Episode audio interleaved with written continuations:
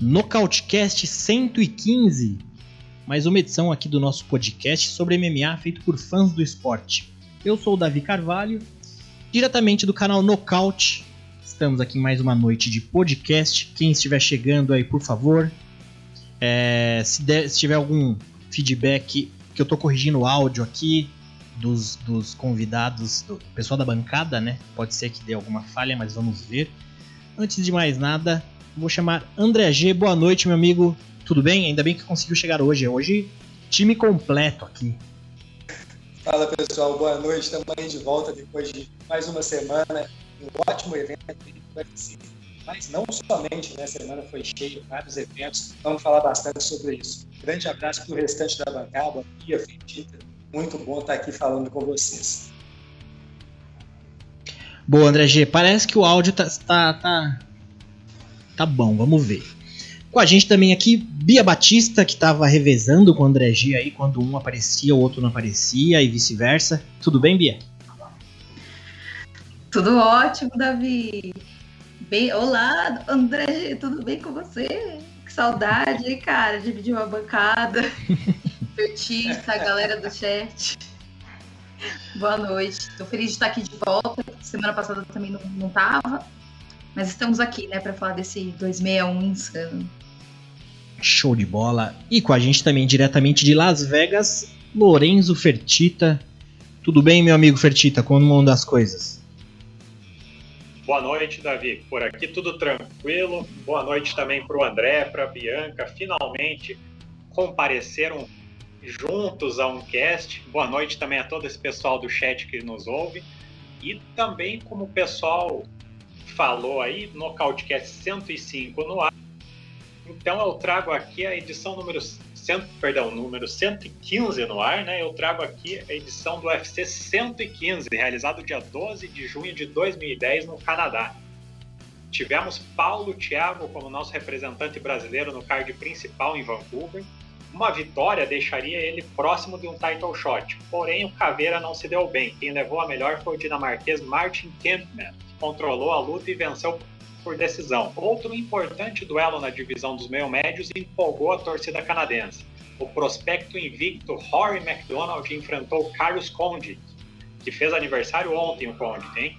E foi uma luta muito equilibrada nos rounds iniciais, porém no terceiro round o Conde derrubou, abriu vantagem e castigou muito o canadense, até que o árbitro interrompeu faltando apenas 7 segundos para o final da luta. O jovem canadense de apenas 20 anos perdia sua invencibilidade no MMA, mas faturava 85 mil dólares pela luta da noite, assim como o ex-campeão meio-médio do WSC, que somava mais um nocaute em seu cartel. No Coleman Event, era a vez dos pesos pesados entrarem em ação. Pat Barry enfrentou Mirko Prokop e o, Pro, e o croata soube suportar um primeiro round complicado, em que levou dois knockdowns do kickboxer e conseguiu usar a luta agarrada dele para equilibrar as ações a partir do round seguinte. E contra um Pat Barry bem mais lento no último round, o Crocop conectou os melhores golpes, deu um knockdown, castigou no ground and pound, até abrir um caminho para encaixar o Mata-Leão, faltando apenas 30 segundos para o fim de uma movimentada luta. Bônus de finalização da noite para o campeão do Grand Prix peso pesado do Pride 2006 e uma vitória muito importante para ele na categoria. E na luta principal, Davi, tivemos Chuck Liddell contra Rich Franklin nos meio pesados. Os mais de 17 mil presentes na arena estavam empolgados para ver esse duelo entre ex-campeões. Liddell começou com tudo, conectando bons golpes e conseguindo derrubar. Ele abafou o Rich Franklin, que inclusive quebrou o braço na tentativa de defender um chute na linha de cintura e até conseguiu fazer a luta retornar em pé, mas dava para ver que ele estava com muitas dificuldades ali.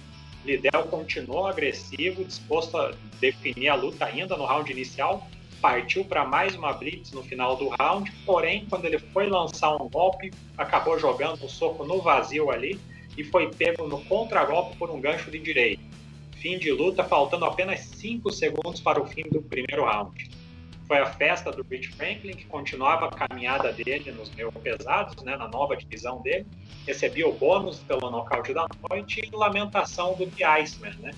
Chuck Liddell sofreu o terceiro nocaute seguido e anunciava sua aposentadoria do MMA.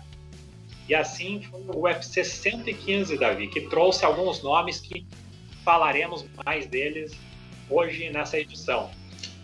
Boa, é, meu amigo. Tem o Pat Barry, o nosso Pat Namayunas Barry e o Sim. Rory McDonald aí pra gente falar mais sobre eles hoje. Muito bacana. Assim, iniciamos o Nocautecast 115 aqui, Davi. Muito bacana a Fertita trazendo aí o UFC 115, que faz relação aí, pelo menos numérica, representativa aqui do nosso podcast, Nocautecast 115. Certo, pessoal? Então vamos direto aqui, a gente ainda tá na última semana de abril aqui, última semana do abril em chamas. Então temos algumas coisinhas para falar, que tem bastante evento. Vamos falar dos principais destaques dos eventos que já aconteceram e também uma tentar uma préviazinha do, que a gente imagina que serão os destaques dos próximos eventos aí, certo?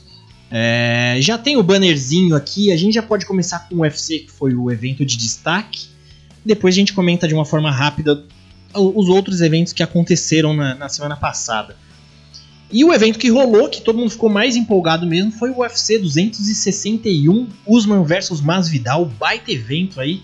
Teve de tudo um pouco, lesão, grandes nocautes, é, enfim, vamos falar o que, que, tiver, que teve aqui de destaque. Eu vou começar com as lutas, com as três disputas de cinturão que tivemos aqui. A primeira delas foi na categoria médio. Camaro Usman encarou Jorge Masvidal numa luta aí que já era uma uma revanche para o Masvidal que perdeu a primeira, que pegou em cima da hora ali com seis dias de antecedência.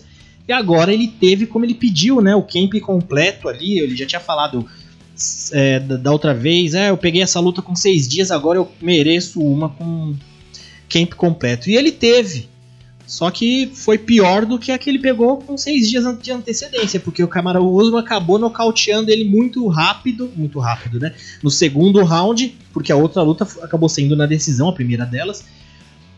E uma luta que chocou muita gente pela forma que ela foi, né? Porque o resultado, pelo menos, estava todo mundo já esperando isso aí. O Camaro Usman, o campeão, que é o campeão tão dominante aí da categoria, já estava com certo favoritismo aí para todo mundo e provou que é o campeão, não é à toa. Se bem que a gente não tinha dúvidas, grandes dúvidas, que ele já tem, vinha fazendo na categoria dos meio médios. E nocauteou o Jesus das Ruas ali, friamente, com um cruzadão de, de, de direita. Lindo, Masvidal caiu apagado. E vamos começar aqui a resenha. Começar com a Bia primeiro. Bia, Gostou do resultado da, da luta? Assim, tem. Para algumas pessoas tem a, que, a questão sentimental também do que representa cada lutador. O que, que você achou? Eu confesso que eu gosto dos beijos mais tal, né? Mas eu até brinquei uns dias, um dia antes do evento, eu gravei um vídeo que você compartilhou falando assim, gente, vocês acreditam que o Masvidal vai mesmo ganhar ou é tipo um meme isso? Porque eu não vi a vitória do Masvidal. Não que eu não acho o Masvidal um, um bom lutador, um bom atleta. Mas, assim, ele ser nocauteado me, me surpreendeu muito, Davi, porque o Masvidal nunca foi nocauteado no UFC, se não me engano. Entendeu? Então, assim, o cara fez muitas lutas, ele tá no evento há muito tempo, já enfrentou grandes trocadores e não caiu, entendeu? Então, assim, mas o Usman me surpreendeu bastante. Eu pensei que ia ser mais 25 minutos de pisa na barata, pega borboleta, ali pisando no pé do, do Masvidal, colando ele na grade. Eu também achei assim, eu falei, meu, essa questão do camp, de ser completo, de não ser completo, não vai fazer muita diferença aí, mas eu acreditava que ia ser uma reprise da primeira luta. Eu não pensei que ia ser nocaute, eu fui realmente surpreendida pro bem, porque eu amo Camaro Usman, vida longa esse campeão, eu quero mais é que ele faça isso, surpreenda a gente muitas vezes. Só fiquei um pouco triste de ver o Masvidal domingo lá no Foi dormir antes da gente. É, Fertita, falando do Masvidal aí, ele já é um cara que eu mesmo já não tava achando tão bacana essa, essa revanche que deram para ele. Eu achei meio, assim, meio nada a ver. Um cara que já tava vindo aí também até de derrota pro Usman. E é aquele cara que tem mais nome do que, que uma, uma, um merecimento quando a gente pensa em ranking assim dos meio médios, né? O que, que você acha que representou pro Masvidal essa derrota aí, Fertita? Davi, eu acho que representou o fim do hype dele, né? É, todo o poder de barganha que ele tinha para lutar contra vários nomes aí do que ventilavam como o McGregor anteriormente, se o McGregor subisse para os meio médios, ou uma reedição do cinturão BMF contra o Nate Diaz, até o Nick Diaz querendo se vingar, né? Eu acho que nesse momento ele, ele vai ter que ele vai ter que é, cair na real e voltar para voltar para as lutas entre aspas normais na categoria, né? Ele ele agora ele volta para o status que ele que ele tinha antes da, da vitória contra o, contra o Ben Askren. É, é, um lutador duro, um lutador de, de qualidade, tem um, ele é acima da média em, em pé, no chão, mas é um lutador que eu não vejo nele essa qualidade para ser campeão, seja nos leves ou nos meio médios. É né? um atleta para figurar ali no top 10 de cada um desses rankings, categoria que ele escolher, mas, mas não. Mas essa, essa situação em que, que, que ele se encontrava eu achava é, momentânea, né? Espero que ele tenha aproveitado para fazer o pé de meia dele enquanto isso durou. Mas agora ele se encontra, perdeu até uma posição no ranking, posição para o Stephen Thompson, caiu para a quinta posição. É, Stephen Thompson, que aliás venceu ele. É, e eu acho que vai, daqui para frente, ele vai ser, vai estar tá nesse nível aí, vai, vai conseguir ter casamentos favoráveis para ele, porque ele é um atleta que traz retorno financeiro para o UFC mas eu acho que nessa, nessa condição de disputar um cinturão novamente, eu acho que ele não, não vai conseguir atingir novamente, não. Eu falaram, é, até no nosso grupo de fãs, é, falaram, algumas pessoas falaram, falou que gostaria de ver ele descendo para os leves. Eu não sei se ele se arriscaria nesse momento da carreira para fazer uma corrida para para tentar o cinturão numa outra categoria, né? Porque enquanto, enquanto o Usman tiver com o cinturão dos meio médios, ele não terá mais chance, né? E, mas eu acho que ele não fará essa corrida pro, na categoria de baixo, não. Eu acho que ele vai continuar nos meio médios e gostaria muito de ver ele enfrentar o Leon Edwards e o Coven, Colby Covington pela narrativa que eles já criaram, né, de treta anterior. E, mas eu não coloco ele como favorito em nenhuma dessas duas lutas, não. Boa. É, o problema do Masvidal é que ele tem a questão aí todo da, da do de, por ser um produto vendável, né? Então ele já tem um salário alto também, ele vende, ou, é, vende bem, né? Então difícil achar adversário aí que não seja muito top, né? Então complicado. O, o Fertita falou do nosso grupo de fãs de MMA, então quem tiver interessado, aqui na descrição do vídeo tem o link para o nosso canal do YouTube, então se inscreva e tem o link também do nosso Instagram, para participar do nosso grupo de WhatsApp somente por, pela DM lá no Instagram. Então vai no, no, Instagram, aproveita, segue a gente e manda uma DM com seu número de celular lá. Certo? É, André G, agora vamos falar aí desse monstro que é o Kamaru Usman, campeão aí dos meio médios. É, tem um dog aí participando do cast com a gente.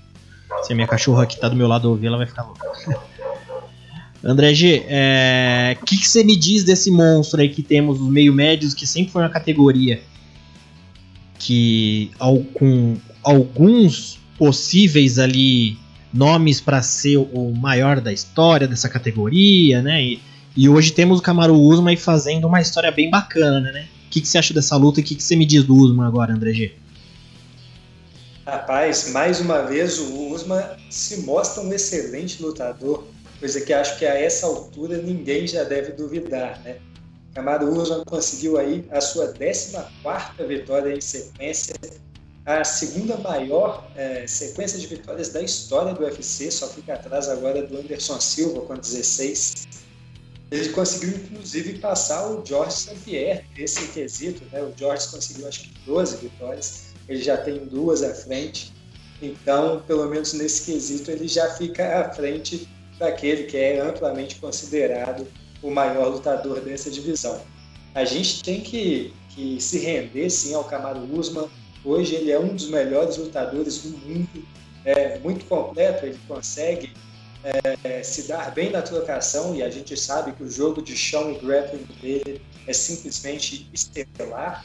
Agora ele fica numa situação curiosa onde os seus próximos desafiantes serão ou, é, ou serão revanches, né? Que agora ele tem o, o Kobe Chaos né, pela frente, ou então será aquela luta que não sai desde 2019, já foi marcada e ainda não saiu com o Leon Edwards, né? Que vai fazer agora a luta contra o Nate Dias no próximo dia 15 de maio. Se, se, o vencedor dessa luta, muito provavelmente, pode até passar à frente do Kobe Covington na, na corrida pelo cinturão. Quanto ao Camado Guzman, agora me parece muito difícil surgir alguém para bater ele. O, o Covington ainda é o, o maior adversário, né? aquele que lhe deu mais trabalho, mas não me parece que esse tempo todo parado, né, apenas uma luta nos últimos 18 meses, vai fazer bem a ele. E essa atividade e a evolução do Camaro me parecem que, que são mais. brilham mais os olhos quando a gente vê. É um monstro, menino. O pessoal aqui do chat chegou também, a Erika está aqui com a gente também, que é lá do nosso grupo. Rodrigo Mendes de Almeida, também quem tá aqui, o João Vitor. O nosso chat hoje tá com um delay monstruoso. Então, o que a gente tá falando aqui, o chat ainda tá lá atrás. O que eu tenho de comentário é que a Erika tá falando que o Usman é absurdamente forte para essa categoria. E é mesmo. É um monstro. E, putz, eu não queria ser dos meio médio hoje do UFC, não, querendo o cinturão, não. Só se eu fosse chegando agora, né? Mas olha, Davi, única tristeza que eu tenho dessa categoria é eles não terem dado um tough pro Masvidal e pro Kobe Como. Então, nada faz sentido na minha cabeça ser Volkanovski e Ortega, sabe? Assim, é. com uma rivalidade dessa, com caras que vendem, porque vendem, porque eu falar um monte de asneira ali naquele programa, me perderam essa chance. Eles iam vender muito dinheiro. Não sei o que o Dana White, o que, que tá passando na cabeça do Dana White de ter perdido isso. Exatamente. Dana White que falou que o próximo agora contra o Usman vai ser o Colby, Colby Covington. Vamos ver. Certo, pessoal, vamos passando aqui. Então, na segunda, né, disputa de cinturão que teve na categoria foi pela peso palha feminino Weili Zeng encarou a Namajunas e teve ali o nocautaço no primeiro round, uma coisa linda de se ver. Namajunas, um minuto de luta, um minuto e vinte, elas ainda estavam se estudando. Namajunas soltou um chute ali lindo. vi muita gente falando que ele é, esse chute é mais oriundo do karatê, né? Mas é pura técnica, né? Quando a gente vê um lutador dando um, nocaute desse jeito, com o pé da frente, é, é uma dificuldade bem bem alta, assim. Geralmente a gente vê aquele golpe que vem com a perna de trás que é mais forte, e ela com o pé da frente conseguiu fazer a Zeng já cair meio apagada. Não foi um nocautão clássico, porque a Zeng caiu meio ainda atordoada. No entanto, que ela reclamou ali da interrupção do árbitro, né? Mas não dava para continuar. Se o árbitro mantivesse ali, ela só ia apanhar mais. Um, um nocaute muito bacana, muito bonita. Rose Namajunas voltando aí a ser a campeã do peso palha.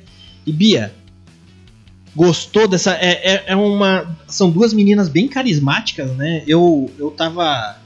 Eu sempre fui muito fã da Rose Namajunas. É, e quando apareceu a Zhang também, né? Quando você pega essas meninas técnicas, assim, não, dá, não tem como a gente não gostar. Só que quando começou esse papinho aí da Rose, de, de vermelha, que não sei o que, eu, eu detesto, detesto quando entra essas coisas políticas assim no meio do esporte, né? A meu ver, o esporte, na verdade, é uma tentativa de eliminar discussões políticas, né? Se a gente pegar lá no, quando surgiu os, os esportes olímpicos, mas enfim. Então eu não gostei, assim. Aí eu já fiquei, pô, Rose, você podia ter dormido sem essa, né? Então eu fiquei naquele, pô, Zang, vai Zang, mantém, end steel. Quando, acabou, quando a Rose Namajunas nocauteou a Zang ali, eu já fiquei com, putz, que droga. Aí a Rose foi lá, deu uma entrevista, falando, não, eu gosto dela, aí diminuiu, assim, aí eu comecei, começou a florar a Rose no meu coração de volta, assim, puta, que bacana, né? Então, é uma campeã também que merece de tudo de bom aí, bem bacana.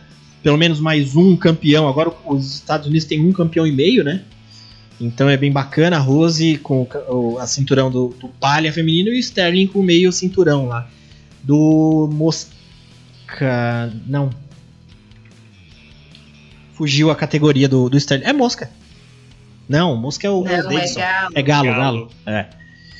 Enfim, Bia, temos aí uma nova campeã. O que, que você achou?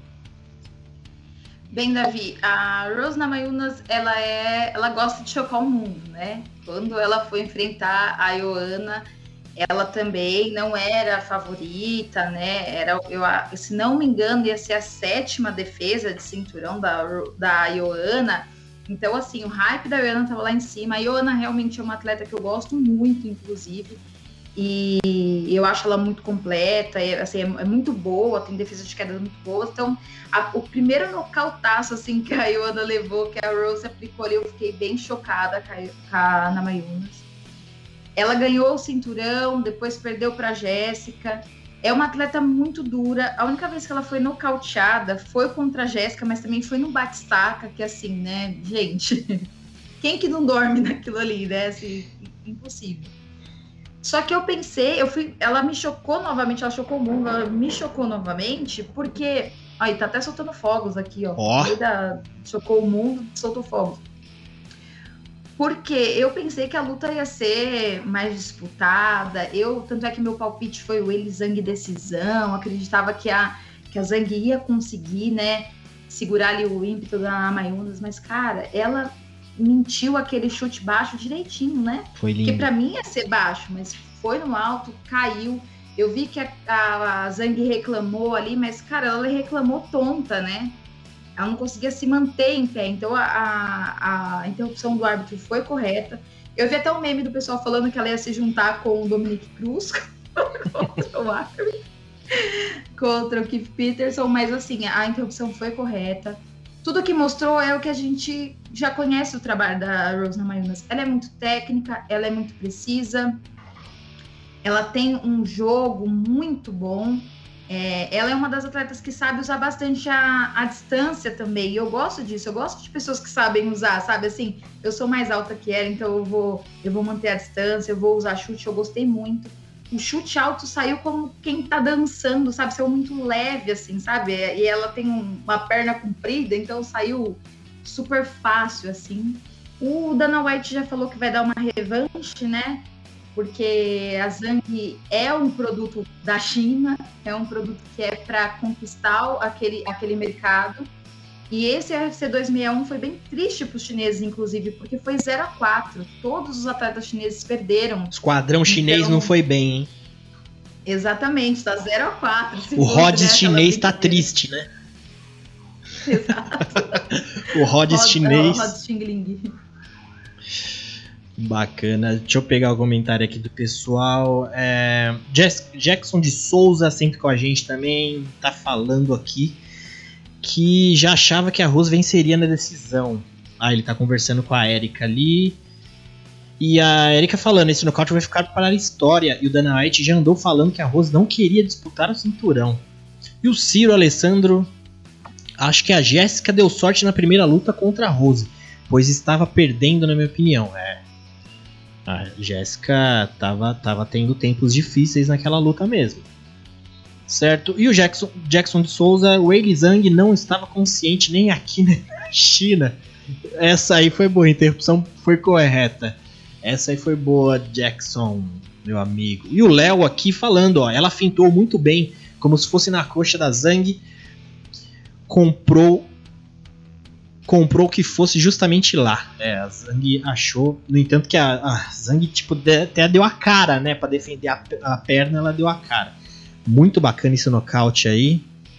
Vamos ver como se desdobra essa essa o que que ah, a- a- o então Dana, isso você falou Bia, eu não sabia, o Dana White já começou a citar, já começou a especular aí uma uma, uma, uma revanche Já, ele precisa recuperar esse mercado aí, Davi. Não pode perder a China. Construir um, um, um, um, instituto de performance na China, tem que, né?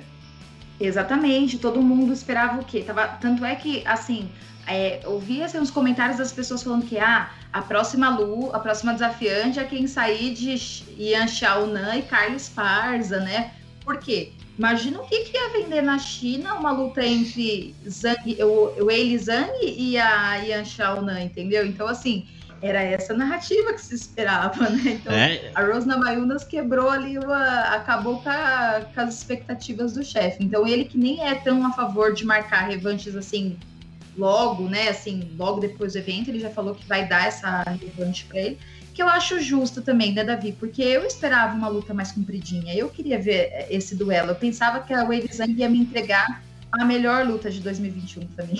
Show de bola. É. A China é o único lugar no mundo, além dos Estados Unidos, que tem um instituto de performance, né? Então tem que fazer o dinheiro valer. Não adianta, senão vai virar lá elefante branco na China e não tem o que fazer. E essa luta foi bacana, acho que foi o Léo que comentou no, no chat, que ela fintou, chuta, ela deu chutas, chutes baixos e fintou o chute baixo deu alto. Assim como luta principal também, o Usma tava dando vários golpes, socos no, no corpo ali, golpes no corpo, até fintar aquele soco alto, né? Bem, bem bacana. Bom, vamos seguir de, em, em, frente aqui. Deixa eu pegar mais alguma coisa aqui. É...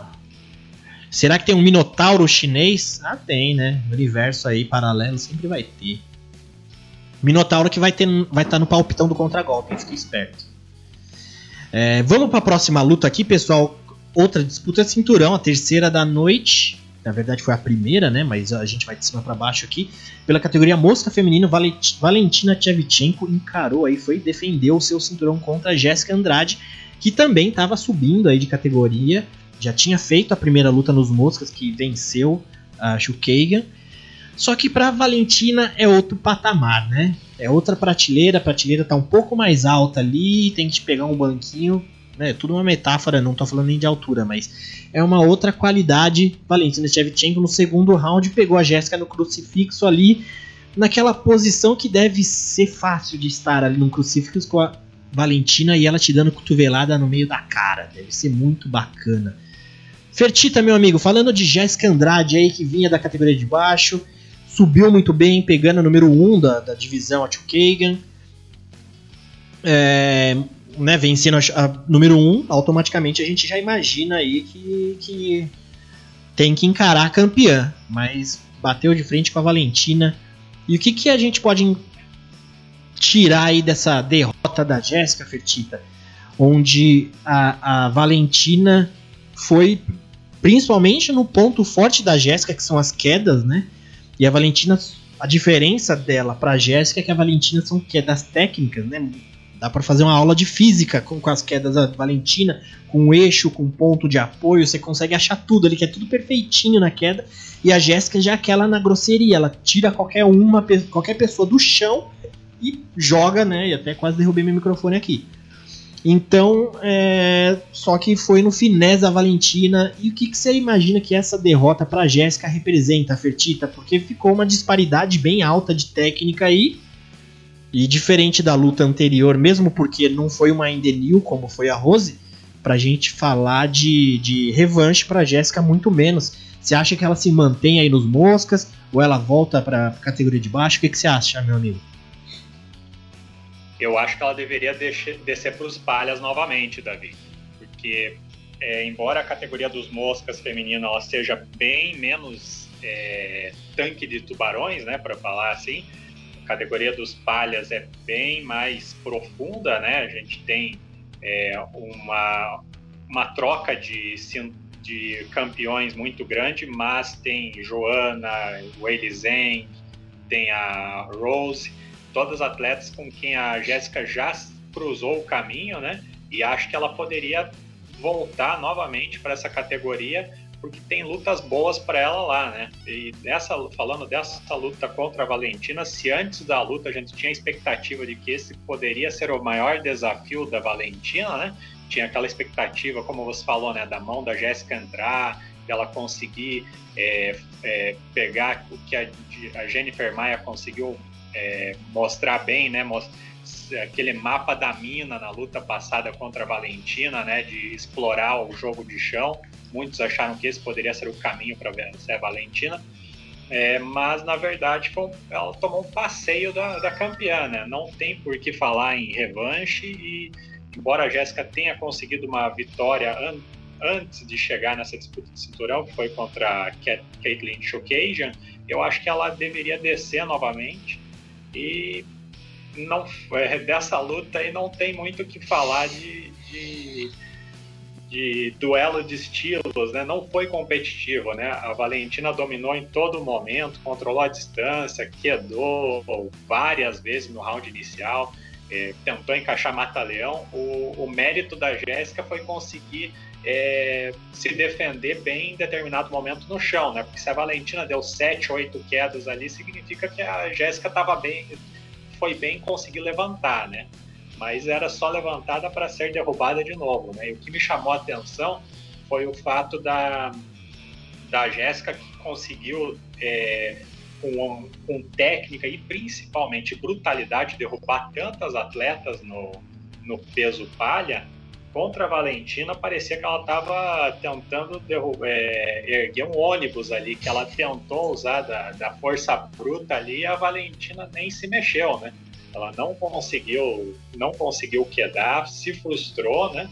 E a Valentina conseguiu usar toda a técnica dela para conseguir aquele belíssimo é, crucifixo ali e chegar aquele cartel bem variado que ela tem, né? Sete nocautes, sete finalizações, sete vitórias na decisão.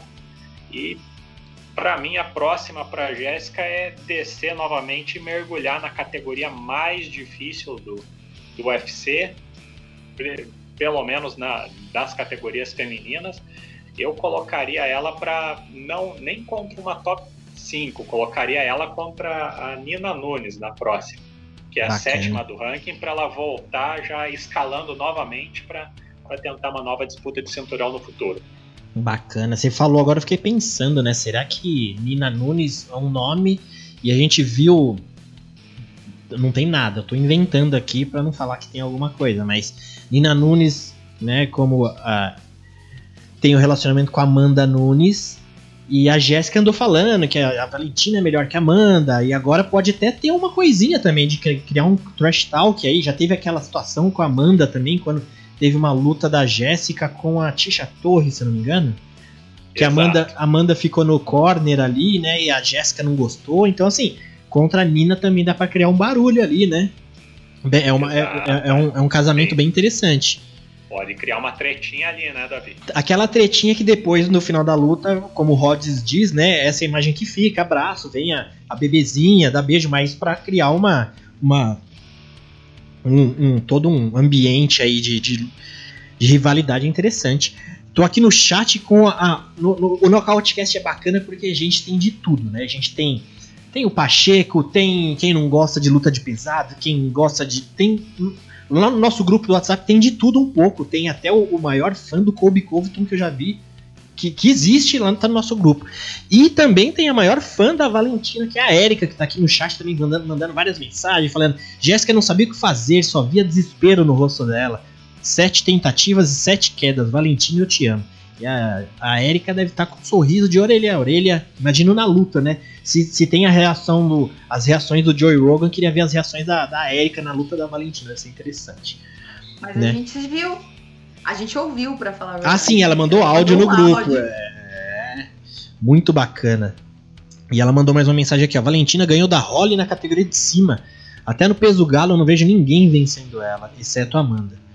Boa, e é isso. É, e é sobre a Valentina que eu quero falar com o André G. André G, é, eu tava pensando aqui, a Valentina, se, se ela ficar onde ela tá, eu acho que é até um. Vai lembrar, me lembrou muito o caso do Anderson Silva, né? Que tem gente que fala, é, o Anderson Silva, o cartel dele é fraco, ele não pegou os melhores, que não sei o que.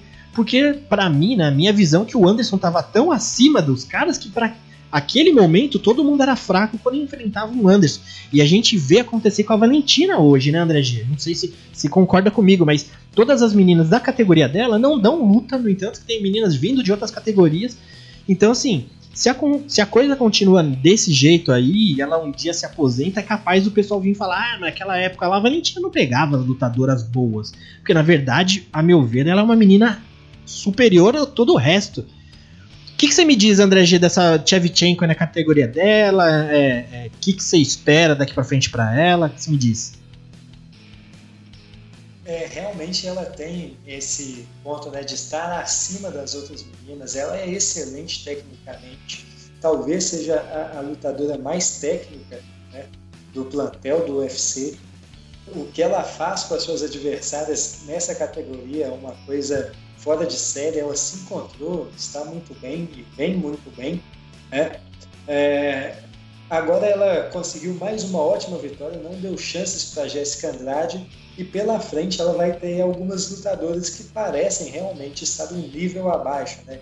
Provavelmente pega ali a vencedora de Jojo Calderwood e Lauren Murphy, é, independente de quem sair dessa luta, né? Principalmente, acredito que a, a Lauren Murphy seja a maior favorita a conseguir, né? Porque aí seriam cinco vitórias em sequência, mas a gente sabe que ela está realmente um nível abaixo e vai demorar até aparecer alguém né, do top da Valentina, vai demorar até aparecer o Weidman da carreira dela.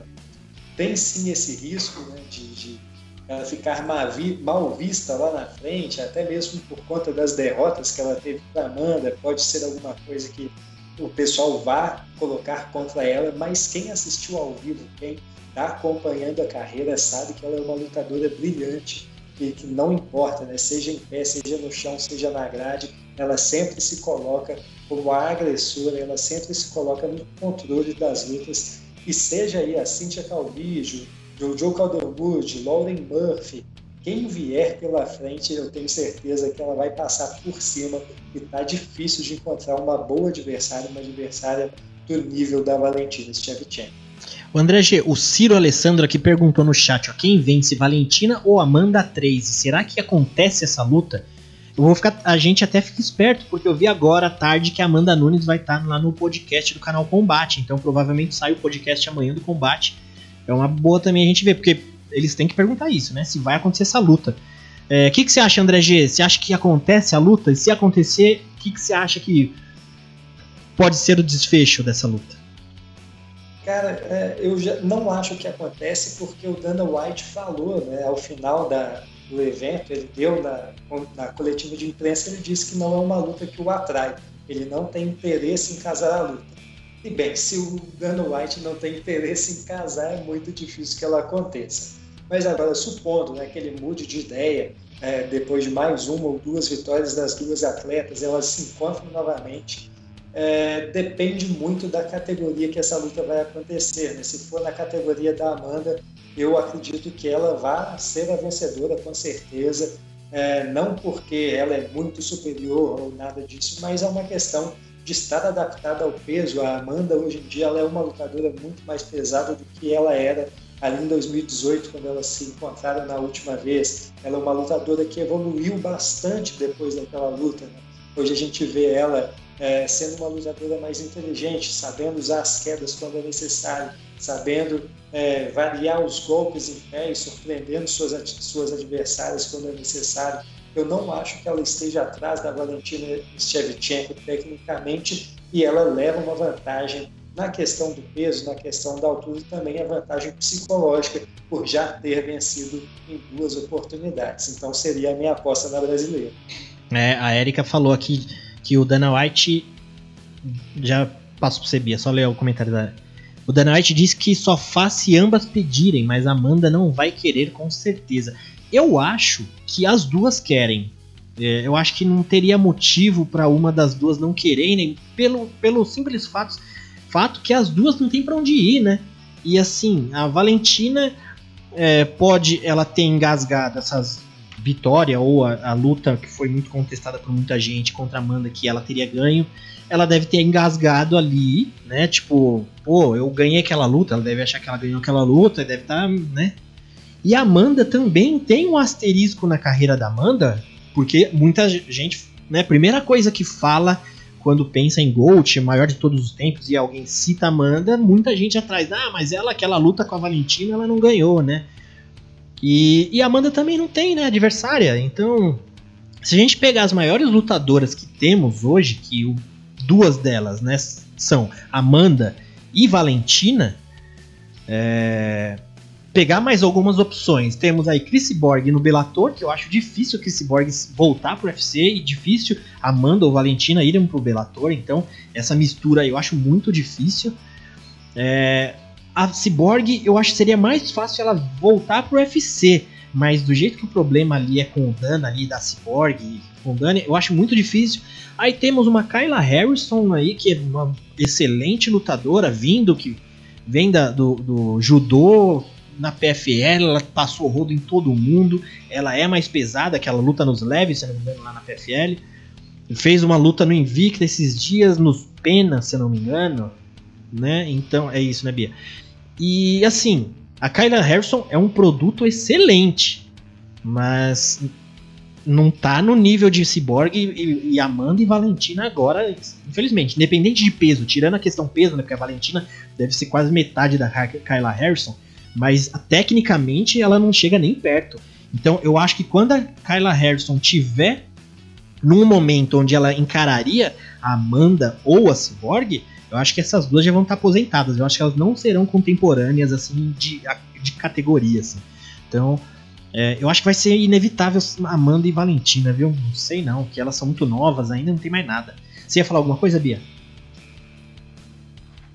Então, Davi, eu ia falar exatamente o que a Erika colocou nos comentários, que o, que o Dana White falou, olha, é, que ele não tem interesse nessa luta, mas caso as duas atletas peçam, ela vai acontecer. Só que, para mim, eu não vejo isso acontecendo a, a curto e médio prazo, sabe? Porque para Amanda, ela venceu duas vezes a Valentina. Independente do que as pessoas falam, no, se você abrir o Shardog lá, vão estar duas vitórias sobre a Valentina essa, essa luta é muito importante para a Valentina. Então eu acredito que vai ter que ter algum apelo muito importante para Amanda, para Amanda falar, tá, vamos fazer essa terceira luta, entendeu? Mas aí cai nessa questão que a gente levantou aqui, que vocês já falaram. Não existem oponentes, sabe? A próxima adversária da Amanda é a Juliana Penha. E tirando essa última apresentação dela, a anterior, ela foi finalizada pela Germaine Randami, sabe? Não foi Jesus. uma grande apresentação. Não é um, um nó, que ela, ela, tá, ela mesma está falando, não, ela nunca enfrentou uma pessoa assim, cara, sério? é, que você vai falar, a Amanda fez uma finalização absurda na Megan Anderson, a Amanda é faixa preta de jiu-jitsu, você foi finalizada pela Germaine Randami. Vamos pensar melhor aí desse, nesse discurso. E a mesma coisa se aplica para Valentina. Jojo Calderon, a Lauren Murphy, quem sair desse duelo não é uma, uma, um gran, uma grande oponente, assim, né? Não se espera uma grande luta. Essa luta do sábado, ela só mostrou pra gente que continua existindo um abismo entre a Valentina e o restante da categoria, entre a Amanda e o restante da categoria. Para falar a verdade, essa disputa só fez uma coisa, fez a Jéssica voltar para a categoria de 52, que é o lugar dela, né? Porque ela chegou a falar no Instagram que ela vai voltar. Eu gostaria muito que, assim, com muito cuidado até no que eu vou falar sobre isso, porque eu amo o Paraná e a PRPT e o trabalho deles. É, são uma, uma academia nacional que tem muitas atletas em, em eventos grandes, a gente tem que ter muito respeito por eles nisso, mas eu acho que ela precisava é, tentar mudar, assim, sabe? Para se reinventar. A Jéssica, ela se propõe a muitas coisas. Se a gente pensar que ela começou lá no Galo, desceu pro Palha, depois ela se aventurou no, no Mosca, cara, é, não é todo mundo que tem essa, é, é, é, essa prontidão, essa vontade. Então, eu gostaria muito de ver ela tentar novos ares, assim, mas com muito cuidado. Isso não é uma crítica à, à academia, só acho que é uma questão de melhora para atleta mesmo. Show de bola, pessoal. Deixa eu pegar mais uns comentários aqui. A especialista de Tchavchenko, a Erika, tá falando aqui. Amanda. Ah, não, tem um comentário antes. Ela quer construir um legado dela primeiro, mas ela não nega a terceira luta entre elas. Sempre fala que isso vai acontecer, acabar acontecendo em algum momento. A Amanda é que não dá um pio sobre o assunto. Já a Juliana Pena foi finalizada pela Valentina numa chave de braço. É, eu, eu vou ficar de olho nesse podcast do combate, porque vai estar tá a Amanda amanhã, né? Elas. A, a, Erika falou que a Amanda não dá um pio, ela vai ter que falar nesse podcast alguma coisa. É, mais? E o Jackson de Souza falou: ser finalizada pela Germaine de Randemi é tenso. É tenso. É muito tenso. Principalmente quando você é uma grappler, né? Quando você é uma menina que vem do jiu-jitsu também. É muito tenso. É, e o Jackson de Aqui falando que a Valentina é que não quer lutar agora. A Valentina tem que subir e desafiar, e não o contrário. Amanda não bate 57 quilos. E o Orion77 falou: Kyla Harrison vai amassar geral. Clarissa Shields vai estrear na PFL, se não me engano. É, Clarissa Shields, a Kyla Harrison e a, e a Clarissa Shields, que é a boxer, né? Elas são praticamente o mesmo produto, só que em extremidades diferentes. Uma é a grappler e outra é a striker. Então é só trabalhar muito bem essas duas, mas eu acho que por tempo, se a Kyla, se a Amanda pega a Kyla Harrison hoje, ela faz o que ela quer com a Kyla Harrison. Tudo bem que tem um judô ali, mas não, não tem como. É, mas eu acho que quando a Kyla Harrison ou a Clarissa Shields estiverem num nível de MMA razoável, acho que não vai ter mais Amanda, Valentina, talvez. Vamos ver, né? Tomara que dê uma encorpada aí, porque assim como o Vertita falou, que a, a categoria da Weili Zeng e da Namajunas ali é uma categoria monstruosa, as outras categorias já estão meio, né? Tem a categoria Chevchenko Anderson Silva, que só ela é boa, o resto são boas também, mas, né? Infelizmente. a categoria galo muito envelhecida, sabe? É, não é. A gente olha para as me... são as mesmas meninas há quanto tempo, assim, sabe? Quanto tempo você vê a Holy Home, a Germaine de Randami, sabe? Precisa de sangue novo. Ali. Não, a própria mosca também. A, a, você vê as opções aí também, é tudo as meninas que já estão ali. Mas enfim, vamos, vamos seguir aqui. É, o Ciro tá dando risada aqui, não dá nem um pio da Amanda. É isso aí. Pessoal, agora vamos pegar um destaque de vocês aí, de cada um desse evento, que foi bem bacana. Teve de tudo um pouco. Quem que puder de vocês três pegar um destaque diferenciado pra gente dar uma variada aí nos, nos temas. André G, algo que você achou curioso, diferente, interessante aí no card, pra gente não fazer aquela, aquela, aquela resenha completa, vamos pegar um destaque de cada um, André G. Cara, tem uma ali do, no card preliminar que eu vou trazer aqui, que eu acho que foi bem legal, tanto a luta quanto o seu desfecho, que foi a luta entre Brandon Allen e Carl Robertson. Foi uma luta muito animada, onde no final do round, né, já estava terminando ali, eles se embolaram no chão, eles estavam trocando posições. Quando um ameaçou pegar o pé de um, o outro foi pegar o pé do outro, e ficou pior pelo Carl Robertson, que teve que batucar, dar os três tapinhas ali, levando uma, uma submissão, né, uma chave de tornozelo, uma chave muito bonita. Eu não sei se rendeu ao Brandon Allen uma das performances da noite, mas deveria ter rendido. É, e Brandon Allen é um nome pra gente ficar de olho também, André G. Com certeza, cara. Esse moleque é fera braba, ele ainda vai dar muito trabalho nessa categoria dos pesos médios e é bem novo, né? 25 anos Sim. só. Acho que a gente pode esperar boas coisas dele. Bem bacana. Fertita, seu destaque aí do evento. Davi, eu vou destacar a luta entre o Royal Hall contra o Chris Weidman. Não tivemos nem o que falar dos 17 segundos que que foram né, de, de movimentação até aquela lesão horrível, né, que infelizmente o Weidman sofreu, né, é, foi mais uma das ironias do destino, né, que o UFC nos trouxe, trouxe o Masvidal sofrendo um, um nocaute com, com um ground and pound super necessary, né, e tivemos o Chris Weidman também é, sofrendo uma lesão muito parecida com a lesão do Anderson Silva numa luta contra ele, né? É muito triste quando um lutador sofre uma lesão grave como essa, ainda mais quando é um atleta que a gente acompanha a carreira há tantos anos, né? Que a gente já viu atingir o auge, performar em alto nível, e agora, na, nessa que parece ser a fase final da carreira dele, ele sofre uma lesão em que quebra tíbia, a fíbula e vai ficar um tempão afastado, né? Foi um momento que deixou os fãs de MMA ali paqueados, né? Pode ter sido o fim da carreira do ex-campeão dos médios, né?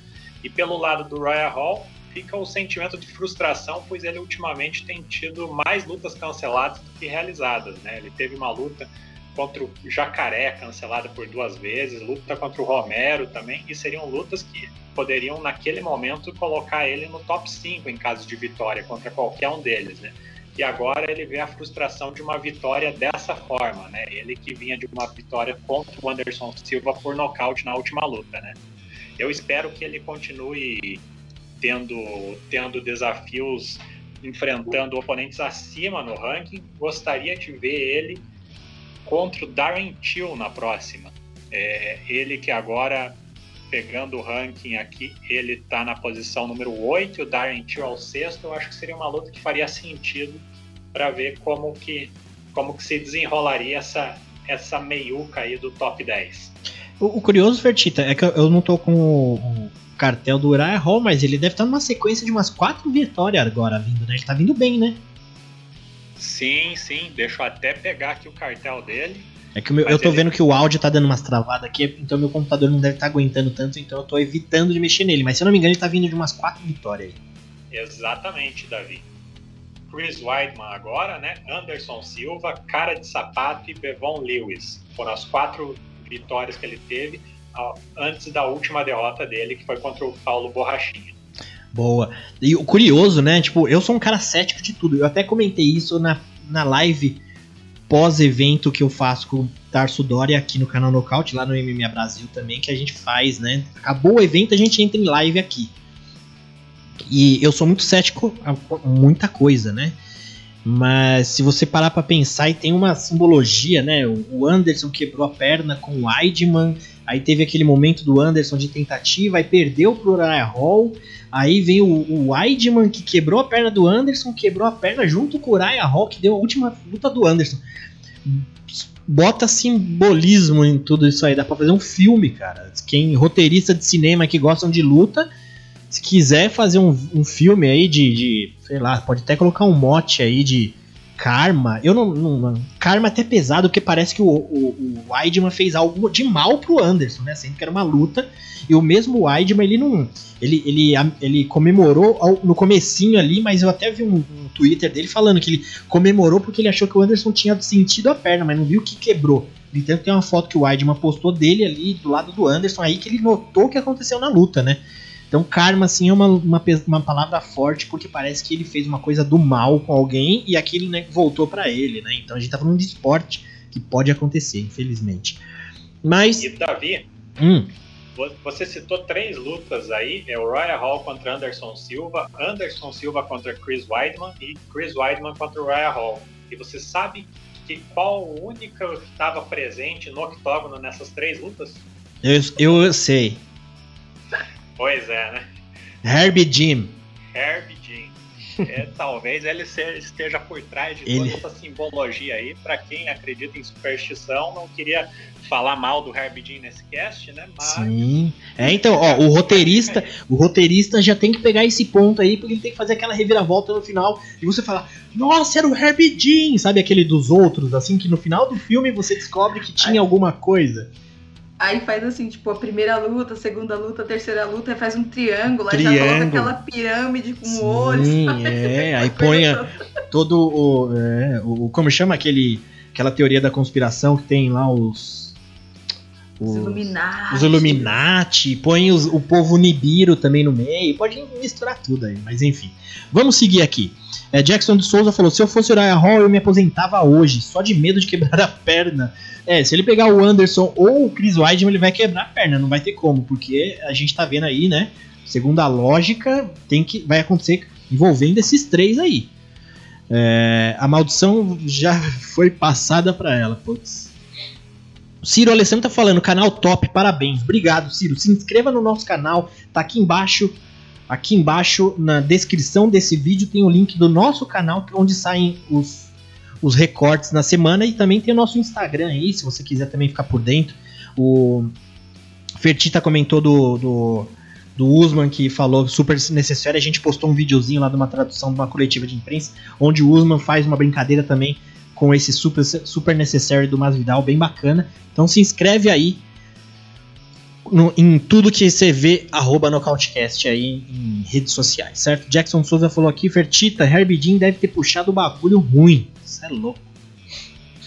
É, o, o Herbie Jean, ele anda numa maré aí, porque a gente tá até colocando culpa dele em um monte de coisa aí, de interrupção, essas coisas, tem que ficar esperto. Se eu fosse o Herbie Jean, eu tentava dar uma parada, dava uns cursos por um período, depois voltava aí, não sei.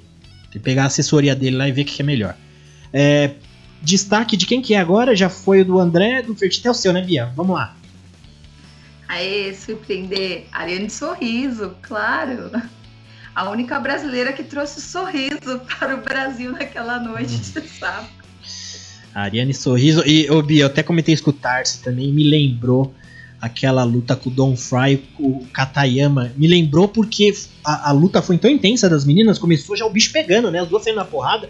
E tem uma hora que a Ariane Sorriso tá dando golpe na, na, na Liang, e a Liang tem aquele cabelo curto e meio é, descolorido também, igual o Katayama tinha contra o Don Fry e a porrada só comendo e lá. É cheio, né? É cheio. Mas vai lá, Bia, seu destaque.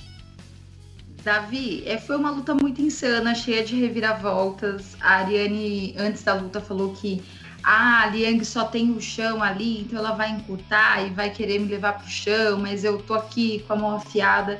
E, cara, ela sentiu uns golpes ali da Liane, entendeu? Aí foi pro chão e foi um beribolo muito esquisito. A Ariane conseguiu vencer no segundo round, ali no comecinho, mas assim, o que me deixou chocada foi a quantidade de músculo que a Ariane tem para aquele tamanhozinho dela. Mini, é, é a Chad ela... Mendes do, do, do feminino. muito pequenininha, muito musculosa.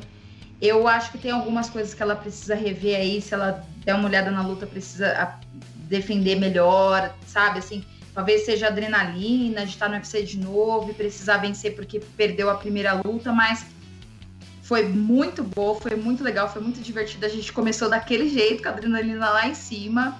Então, Ariane Sorriso, obrigada por fazer o Brasil sorrir na noite de sábado. Show de bola. E eu falei que eu queria ver a Ariane Sorriso voltar melhor, porque ela tinha feito aquela estreia no UFC que ela pegou a luta em cima da hora, né? E aí ela teve a oportunidade de levar uma vitória para casa bem bacana.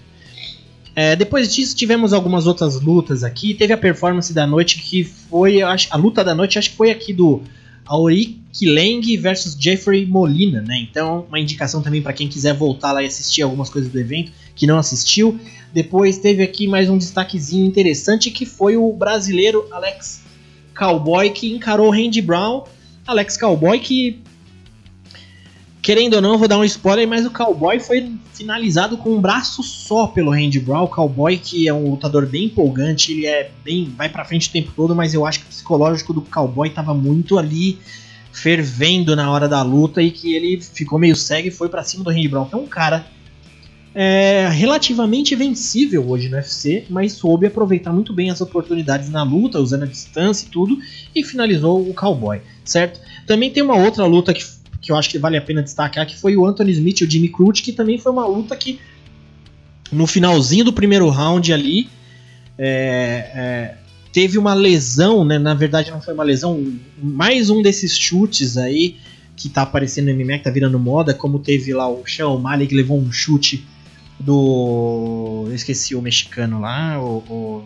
Marlon Vera. Marlon Vera, que acertou o nervo aqui na parte posterior da perna e o, o Jimmy Crute aconteceu a mesma, mesma coisa. Anthony Smith deu um chute nele que desligou a chavinha do nervo da perna e o pé dele ficou bobo durante a luta. É uma coisa também assustadora. Você vê o pé do cara virando e ele não tendo um domínio sobre o próprio pé. Bem estranho.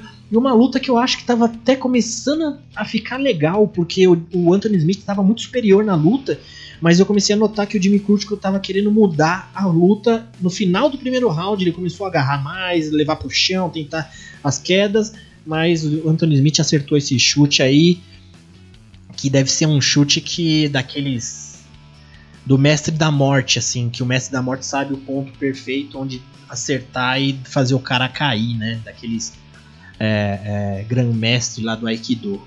Certo, pessoal? Opa, quase coloquei aqui, mas agora Saindo de UFC, eu vou comentar de dois eventos que rolaram aí na semana que fazem parte ainda do Abril em Chamas, mas de forma muito rápida. Uma delas foi no One que rolou. John Lineker que encarou Troy Wurfen É, John Lineker é um monstro. A gente brincou que cada soco dele era um fusca batendo nas suas costas e realmente foi muito golpe no, no corpo e acabou nocauteando o Troy Urfen com um diretão.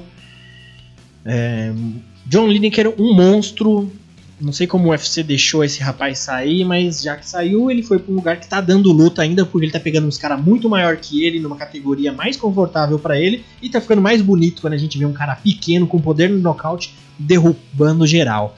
André G, só pra ir rápido e rasteiro aqui, o que, que resta pro John Lineker aí? A gente tem o Bibiano Fernandes, que é o campeão dessa categoria, que já é um cara também que já tá no ano desde desde sempre. Acho que o Bibiano Fernandes nasceu, ele foi batizado no cage do, do One ali, né? Ele tá, acho que 2012, 2013 ele já lutava no One. É campeão, mas já também tá com uma idade já avançada, né, André Você acha que é, é, é, o próximo passo pro John Lineker, é cinturão ali? É, cara, com três vitórias em sequência no novo evento, acredito que não tem muito para onde correr, né? John Lineker, acho que chegou a hora dele enfrentar o Bibiano e, finalmente né, é, tentar colocar as mãos nesse cinturão. Ele faria uma luta contra o Stefan Loman, pode ser que é, remarquem essa luta. Né? Uhum. Stefan Loman, recentemente, ele também teve é, em vias de disputar o cinturão. Pode ser que ela, ele faça essa luta né, como uma eliminatória, mas acredito que a luta mesmo a ser feita seja ele versus Bibiano. Show de bola. Depois disso, nós tivemos, pessoal, o a PFL, né, Profissional Fighters League que rolou aí na semana também no dia 23, que já dando também start aí em alguns GPs das categorias, que foi os leves e os penas. Então, só que foi um evento também bem curioso porque deu tudo diferente que a maioria estava pensando. Até aproveitar a Bia que faz o palpitão do Nocautecast, que você encontra aqui no link do nosso Instagram. Lá na bio do nosso Instagram tem um link do nosso Linktree, que toda semana você consegue participar do nosso palpitão, você deixa seus palpites ali, recebe no seu e-mail todas as suas escolhas para você seguir durante os eventos ali. Essa semana tem também palpitão. E Bia, deu tudo ao contrário. Pets perdeu pro Craig Collard, que a gente já tinha falado no cast anterior aqui que o Collard é um cara bom de mão, bom de boxe mas o Pets era mais completo, mas Collard levou essa luta. Depois teve Nathan Schultz perdendo. É... Palmer. Lance Palmer também campeão da categoria do, do, do, outro GP que teve, também perdeu pro Bubba Jenks. Shimon Moraes brasileiro tava bizarro, estranhíssimo. Tudo bem que ele tava numa situação da carreira ali muito indeciso, então ele devia estar tá numa questão psicológica difícil para ele. Perdeu também. É, o pessoal então errou a maioria nesse, nesse palpitão aí, Bia?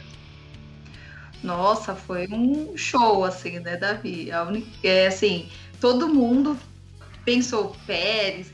Pior que o Pérez no final, ele ainda acertou uma mão ali, que o Collard caiu, e aí ele foi tentar montar no Collard. Eu fiquei louca. Eu falei, não, cara, você tem que bater. Agora é hora de você sentar a mão, não é hora de você tentar ir para alguma posição, finalizar, não. Você não tem nem tempo para isso.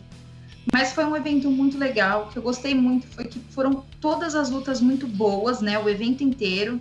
Não só esses nomes que a gente pontuou. A luta do Nathan Schupp foi muito boa, né? O oponente era muito bom.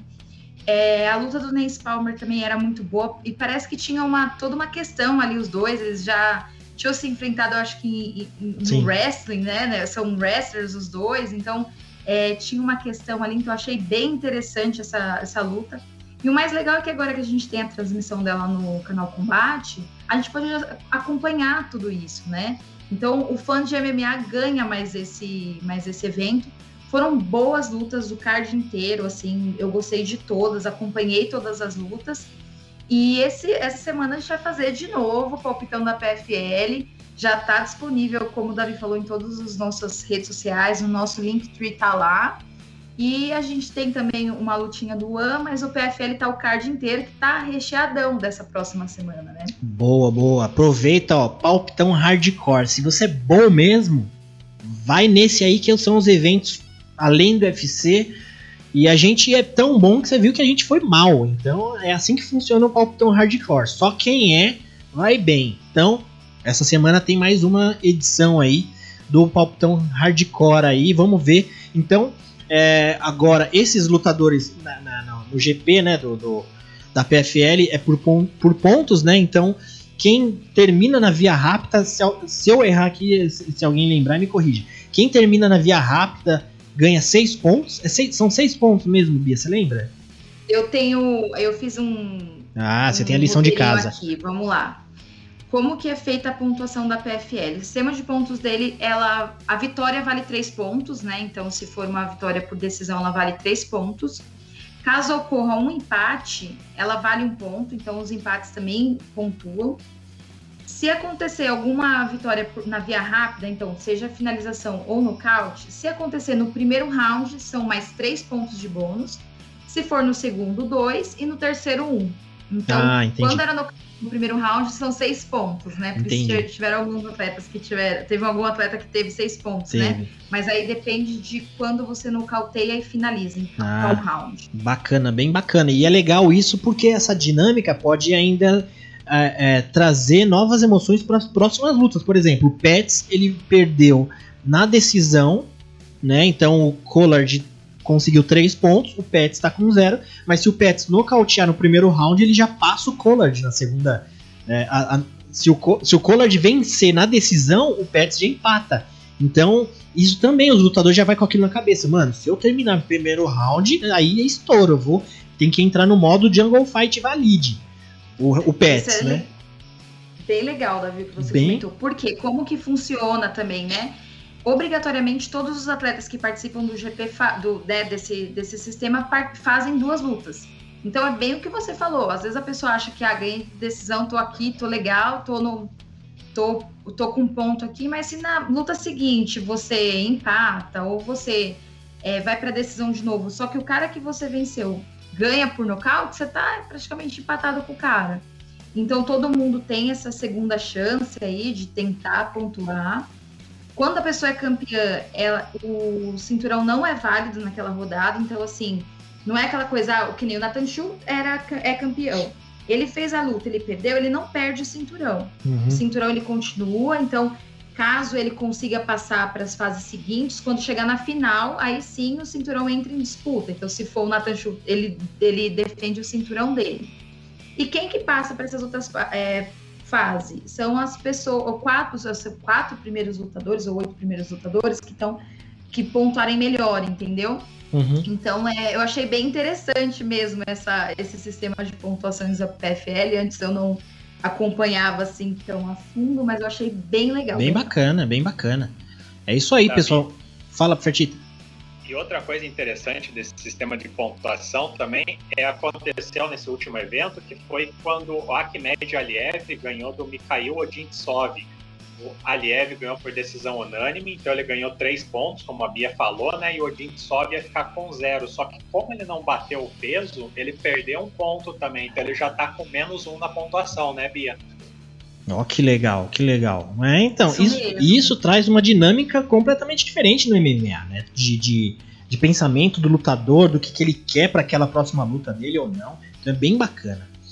Bom, pessoal, vamos seguir então. Então, já também começando, já abriu em chamas parte 4 dessa semana agora. Teremos três eventinhos que a gente vai comentar aqui de forma rápida e rasteira. O primeiro deles é o One On TNT, né? Na TV TNT que é a edição 4 que vai rolar amanhã, que daqui a pouco já é hoje, né? A gente tá aqui 11h20, vai acontecer amanhã, na quarta-feira, e a gente tá vendo aqui no, no, próprio site do One aqui, ó, faltam 22 horas, então vai acontecer quase mais ou menos nesse horário, vai começar lá pelas 9, 10 horas da noite, tá começando o One, tem até a contagem regressiva aqui, que conta aí com algumas lutas bacanas, uma delas é o Aung La Seng, vai encarar o Renier de Ride. Depois tem Ed Álvares voltando aí, depois daquele golpe legal. Vai encarar o Ok Haeyon. E tem o outro aqui, o rapaz, o Markane, vai encarar o Kirill Grishchenko. O Omar Kane é o Helg Helg, né? O Helg. Aquele monstrinho que apareceu, que lutou esses dias, acho que faz nem 20 dias que ele lutou que aí o, o, o, adversário dele acabou caindo, alguma coisa assim. Mas enfim, um, um eventinho bacana aí. Lá para baixo ainda tem a irmã do, do Nordcut, que vai encarar a Courtney Martin. Então é um evento bacana. Só esperar aí quando estiver passando na rede TV ao vivo, né? Por enquanto tá tem, sendo tape delay. Aliás, parece que tá sendo toda sexta-feira, né? Meu pai assistiu na sexta passada e mandou uma mensagem: Davi, tá começando o ano. Falei, eu sei, pai, aposta tudo que você tem aí no. no... Quem que foi aquela última? Eu não lembro que foi a, a luta principal do último ano. Foi o Lineker, não foi? Foi o Lineker, é. Eu falei, é. Eu brinquei com meu pai, ah, pai, eu, eu aposto nesse brasileiro aí, porque já, já tinha rolado, né? Só que, eu, se não me engano, Davi, nem é dessa não, semana. Não, acho é que foi a do Demetrius, né? Acho que foi a do Miquinho, hein? É, é. Eu acho que foi isso mesmo. É que na sexta-feira passada, meu pai, ele me mandou uma mensagem, meu pai também é fissurado por MMA. Enfim, isso aí. Amanhã, lá pelas 10 horas, talvez, 9, vai estar tá rolando aí o One lá no canal do YouTube do One. Então é bom que tem no canal do YouTube. Mais um motivo para a Rede TV passar ao vivo, porque eles disputam com um negócio que passa de graça na internet. E temos depois disso mais uma edição da PFL aí que vai rolar na sexta-feira, dia 29. Isso, 29.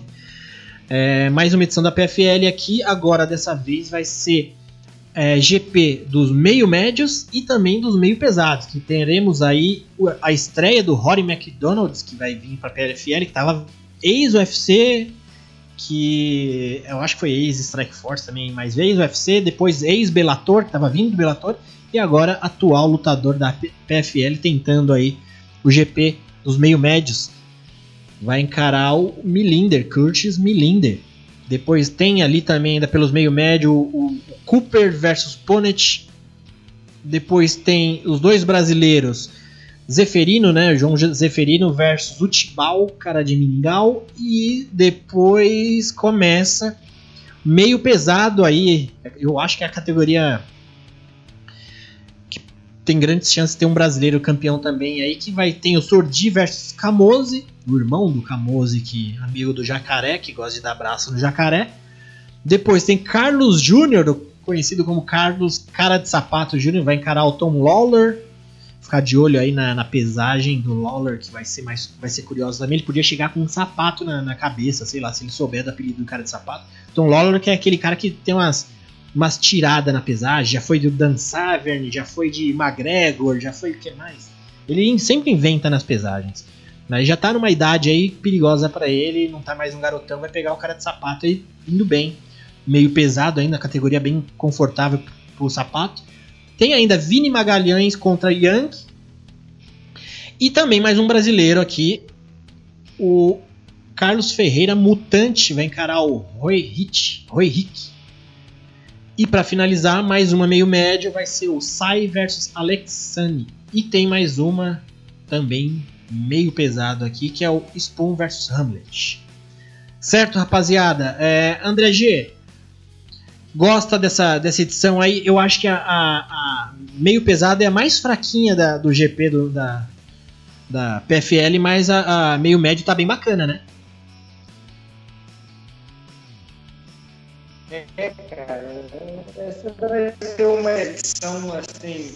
Não sei se vai ser tão interessante quanto justamente por isso, tá meio pesado, a gente tem é, um nível não tão alto, não tão bom quanto a gente vê em outros eventos, como o Relator, que está com um GP sensacional, e também o UFC, né? mas a gente vai poder aproveitar ao menos aí os brasileiros que vão estar de volta, né?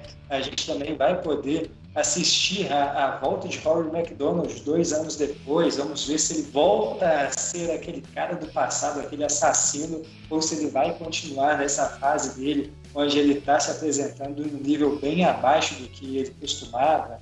Vai ser interessante ver aí o cara de sapato, o, o Mutante, Vini Magalhães, né? toda essa turma é, vinda lá do UFC, vinda de outros eventos, estrearem. E para mim também uma coisa que eu ainda não estou acreditando que vai acontecer é a volta do Clayson Tibal enfrentando o João Zeferino, uma das lutas que eu estou curioso para assistir. Eu achava que o Gleison Tibal já estava batendo seus 40 anos, de tanto tempo que eu estou acostumado a assistir ele lá no, no UFC, né? Desde lá de 2006, 2007 ele já estava no UFC Fiquei surpreso, eu descobri que ele só é dois anos mais velho que o Zeferino e tem 37 anos. Então estou achando que vai dar luta e que o Tibal vai ser o vencedor. Por fim, acho que vale sempre a pena assistir o Rei Cooper III, porque esse cara é garantia de diversão, garantia de violência, é um dos lutadores favoritos, um dos meus lutadores favoritos na PFL. Boa, André G, tá bem bacana. Bem bacana porque o André G falou e é verdade, né? A gente tem um GP muito bacana dos meio pesados no Bellator, né? Então tem uma, um GP dos médios aqui interessante no, no, na PFL. Então, se não tem num evento, tem no outro, né? Alguma coisa acontecendo de bacana. Bem legal. Certo, pessoal. É, Fertita, algum destaque da PFL aí ou podemos seguir já para as prévias? Davi, eu concordo com o André G aí. Ver nas duas lutas principais, né? Rory McDonald voltando, vamos ver como que ele se dá contra o Curtis Millender, que teve uma passagem boa pelo UFC, até surpreendeu quando ele não renovou o contrato, né? E o Ray Cooper, né, que é o atual campeão, né, o campeão da última edição, né, no, no meio médio, e ele é um lutador bem interessante de ver. E ele, se não me engano, ele até superou uma derrota na, na, na edição que ele foi campeão, foi em 2019 ele teve derrota, teve empate, mas conseguiu é, é, prosseguir no evento e, e, foi vencendo até que venceu o David Michaud na final. E é um lutador bem interessante de ver, além da, dos brasileiros né, que vocês já citaram, né? Tibal, Zeferino, Vini Magalhães, Cara de Sapato e César Mutante. Né? Vamos ver como eles se saem e o, e o atual campeão meio pesado, né, Emiliano Sordi, um argentino que, que é, também tem qualidade né, nesse, nessa, nesse evento dos meio pesados, que parece que vai ser nivelado por baixo. é, é, esse, esse, essa PFL da, da sexta tá parecendo um, um final de TUF Brasil, né? Cheio de brasileiro também. Boa, pessoal. Cara, só uma, uma coisa aqui, curiosidade aqui para a galera que está acompanhando aí no chat. É, o, o, Ray Cooper III, né, que é esse que eu e o Ferti tá falando sobre ele, que foi campeão e tudo mais, ele tem um dado, uma estatística muito interessante no cartel dele, que é o seguinte, ele está indo para sua 28ª luta, mas em, em 26 né, das 27 lutas que ele já fez, é, ou ele venceu ou perdeu né, por nocaute ou finalização. Ele só chegou à decisão em uma ocasião, na verdade duas ocasiões, né? uma lá no passado dele, é, uma vez ele acabou perdendo e na outra ele teve um empate majoritário. Então é um cara que realmente, ou a gente vai ver ele nocauteando, finalizando, ou então pode apostar no empate se a luta chegar no final do terceiro round. Então, então a luta do Cooper, Bia, vale ponto alto, hein? Que já não vai para decisão. Alguém vai ganhar ou 6 pontos na luta, ou 5, né? Ou, ou nocaute, quatro. ou 4, então já prevê isso aí. Ou ele ou. Ou, né? ou empate, né? Falou que podia ser empate, então pode ser um. Boa. Certo, pessoal, vamos seguir então aqui pro evento que vai rolar no final de semana, que é esse aqui, que é o UFC Reis versus Prochaska, UFC Fight Night, né? Curioso que aqui no site do UFC não tem onde vai ser. Se alguém no tiver. Apex. Ah, vai ser no Apex? Então o UFC tá de volta aí no Apex. É, temos um card aqui, eu vou passar de forma rápida. Não, vamos fazer o destaque da luta principal, que é pela categoria meio pesado, Dominic Reis versus Diri Prochaska, número 3 do Reis versus o número 5 de Iri Prochaska, que é um nome bem interessante aí, que tá chegando no, no UFC agora, né? Mas já é um quase que um veterano no MMA, já tem bastante luta, já veio lá do Rising também, né? Que lutou até com. Ele venceu o campeão dos meio pesados do Bellator, que foi o Vadim Nenkov. O Prochaska já venceu. Então é um baita nome aí para os meio pesados. E talvez pode ser uma opção aí da gente meio que esquecer um pouco do Jones no meio pesado e trazer um nome novo aí. Se a gente considerar que vai ter aí o Glover, né? E o, o E o. Putz, esqueci o nome do, do campeão, do meio pesado do UFC, que vai lutar com o Glover. Ian? Jan Blakovic, é. Então, se a gente considerar essa rapaziada, Blakovic, Dominic Reis, é, o Hakik, tá vindo agora um Prochaska aí bem perigoso, um muito, lutador muito bom. É, gost, tá gostando dessa possível renovação aí do meio pesado, Bia? Gostei, Davi.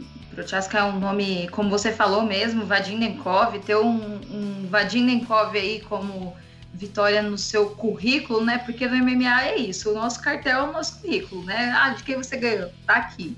Então você fala ganhando Vadim Nenkov, foi campeão no Rising também. Então, assim, é, é um atleta bem atlético, né, para a categoria, rápido, tem uma trocação bem bonita.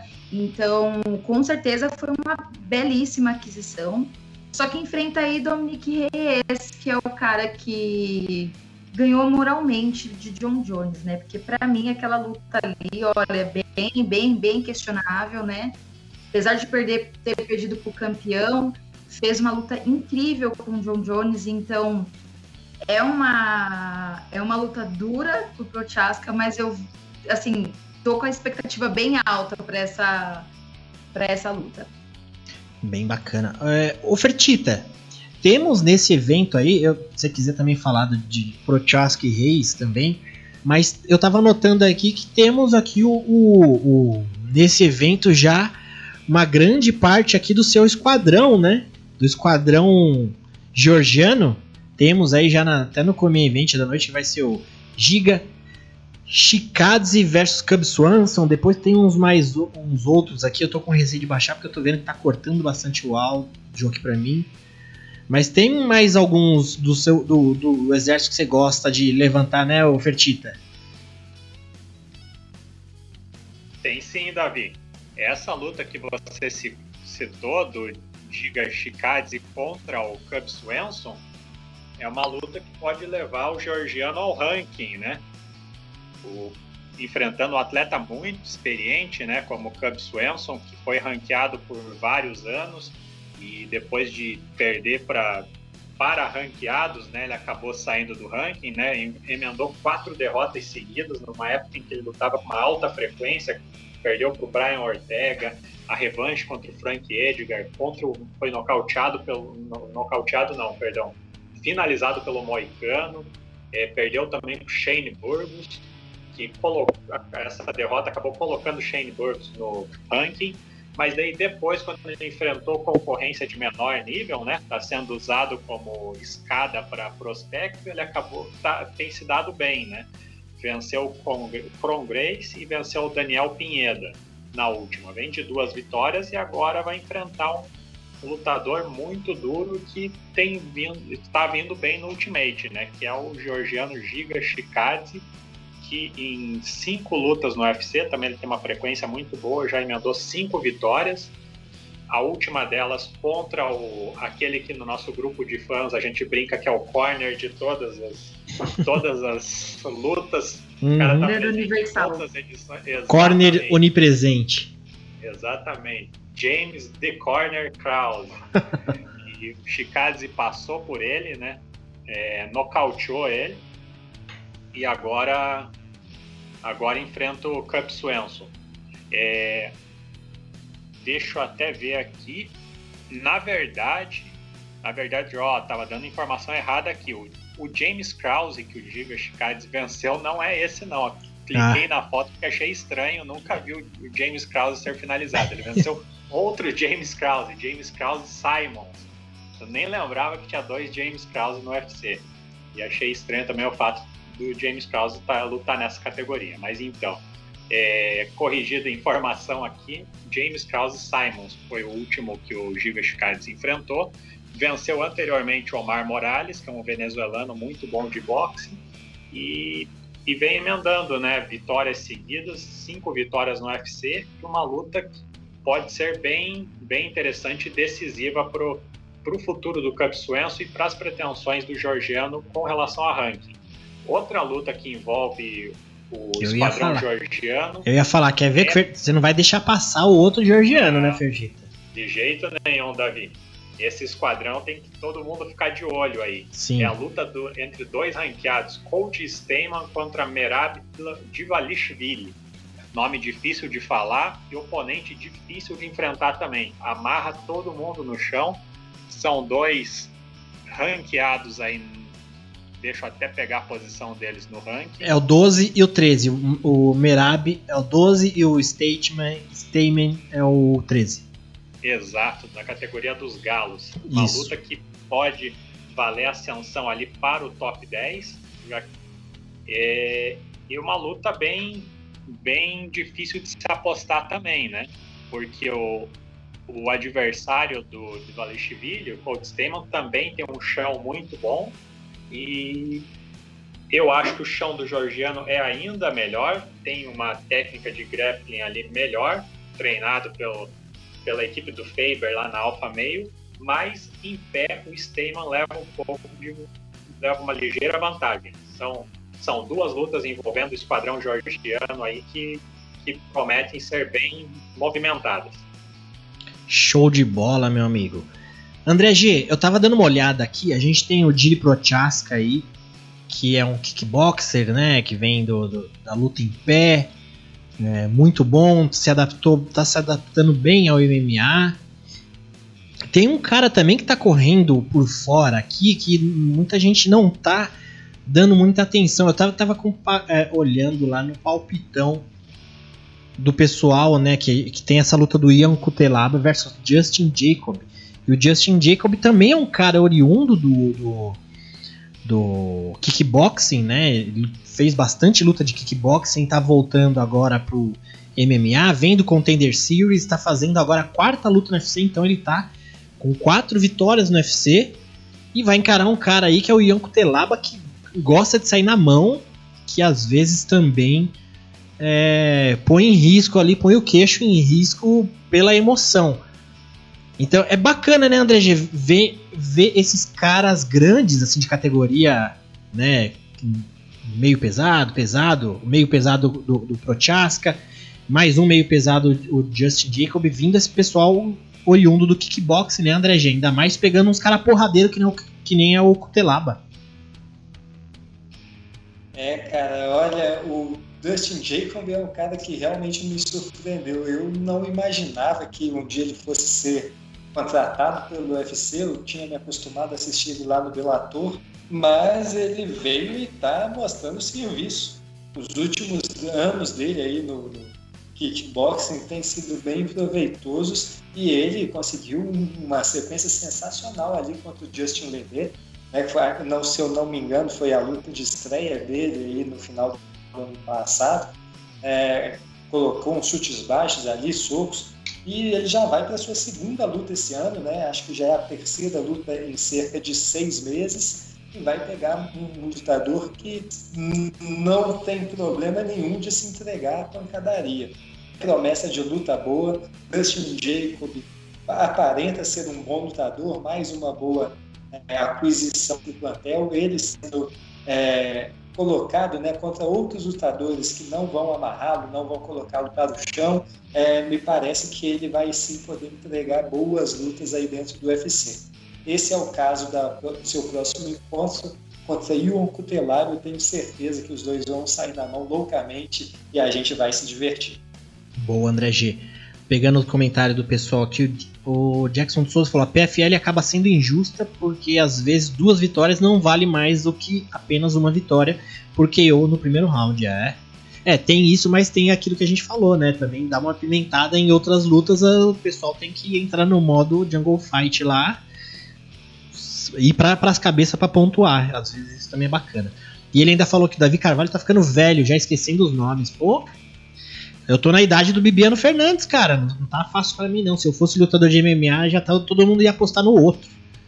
É, o Everton Danilo aqui, Reis não ganha, cantei a pedra. Boa, Everton.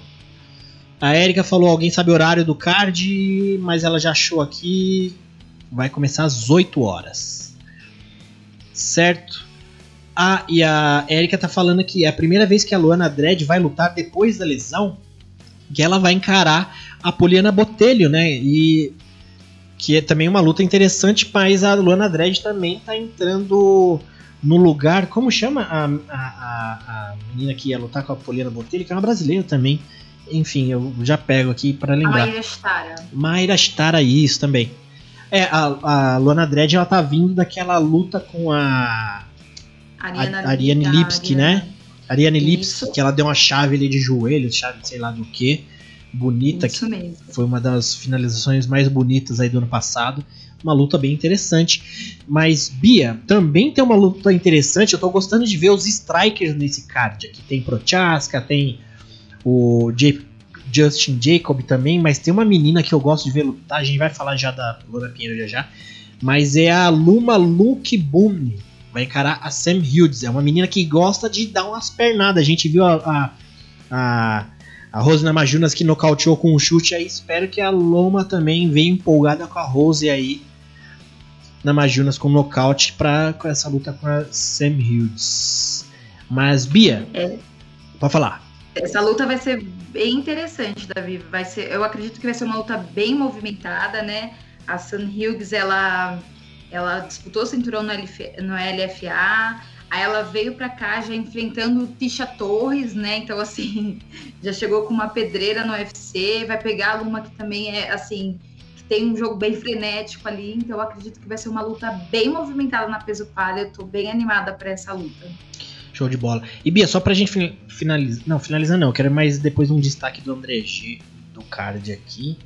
É, Randa Marcos e Luana Pinheiro, até que enfim essa luta vai rolar. Eu acho que já caiu duas vezes essa luta, né? Ela foi cancelada duas vezes. Mas agora teremos aí a Luana Pinheiro, que veio do Contender Series, vai encarar a Randa Marcos. Luana Pinheiro, que é uma judoca brasileira que chegou até a tentar Olimpíadas, né? Lutou já um monte de evento aí de judô fez uma estreia muito boa no Contender Series, que eu acho que ela nocauteou, se eu não me engano. Vai pegar uma veterana, Randa Marcos também, wrestler, mas um ótimo teste para Luana Pinheiro, né, Bia? Sim, Davi, essa luta que eu assim tô mais ansiosa das lutas femininas que vão acontecer nesse card. A Luana Pinheiro, ela nocauteou no Contender, aí o que levou ela a entrar no UFC.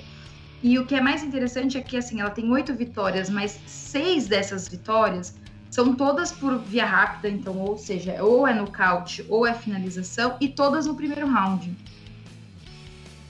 Bem Só bacana. que a oponente, a Randa Marcos, cara, ela é uma, é uma atleta que tem um cartel horroroso, já tá, tipo, negativo, tá 10 a 11, se não me engano, o cartel da Randa Marcos. Só que a Randa Marcos tem um jogo muito chato, é uma atleta que gosta de uma decisão, gosta de amarrar uma luta. Então eu acho que se tem uma atleta boa para dar boas-vindas para algumas atletas que chegam no peso palha, é a Randa, entendeu? Apesar desse cartel horroroso. Então, vai ser uma luta interessante para a Luna Pinheiro, que também é então vamos ver como é que as duas vão fazer aí, como é que elas vão, vão lidar com essa, com essa questão. Mas acho que vai ser uma luta bem interessante. Eu estou bem ansiosa para a estreia da Luana na, no sábado. Show de bola. André G, tem algum destaque aí para finalizar?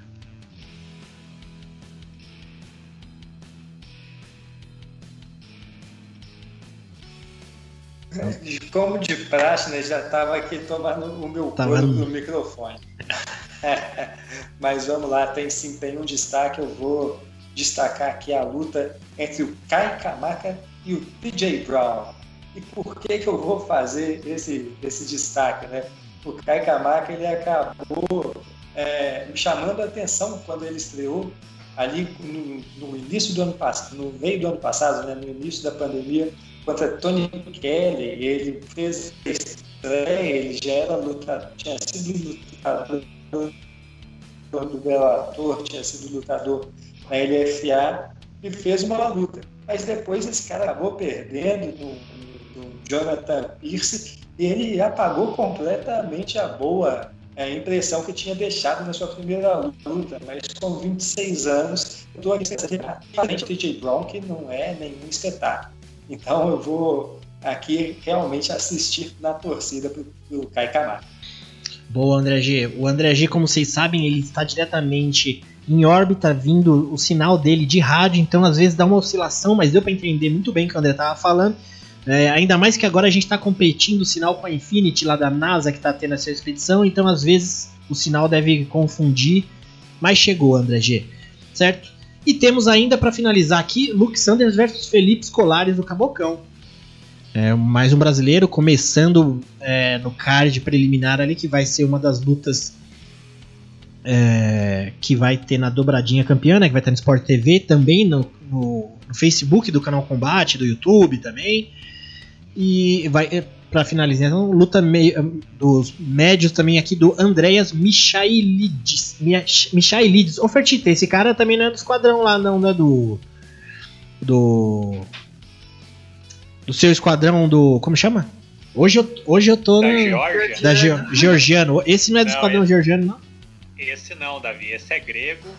Ah. E ele vem de uma. Ele lutou uma vez só pelo UFC contra o Modestas Bukauskas e foi uma luta com um desfecho bem bizarro.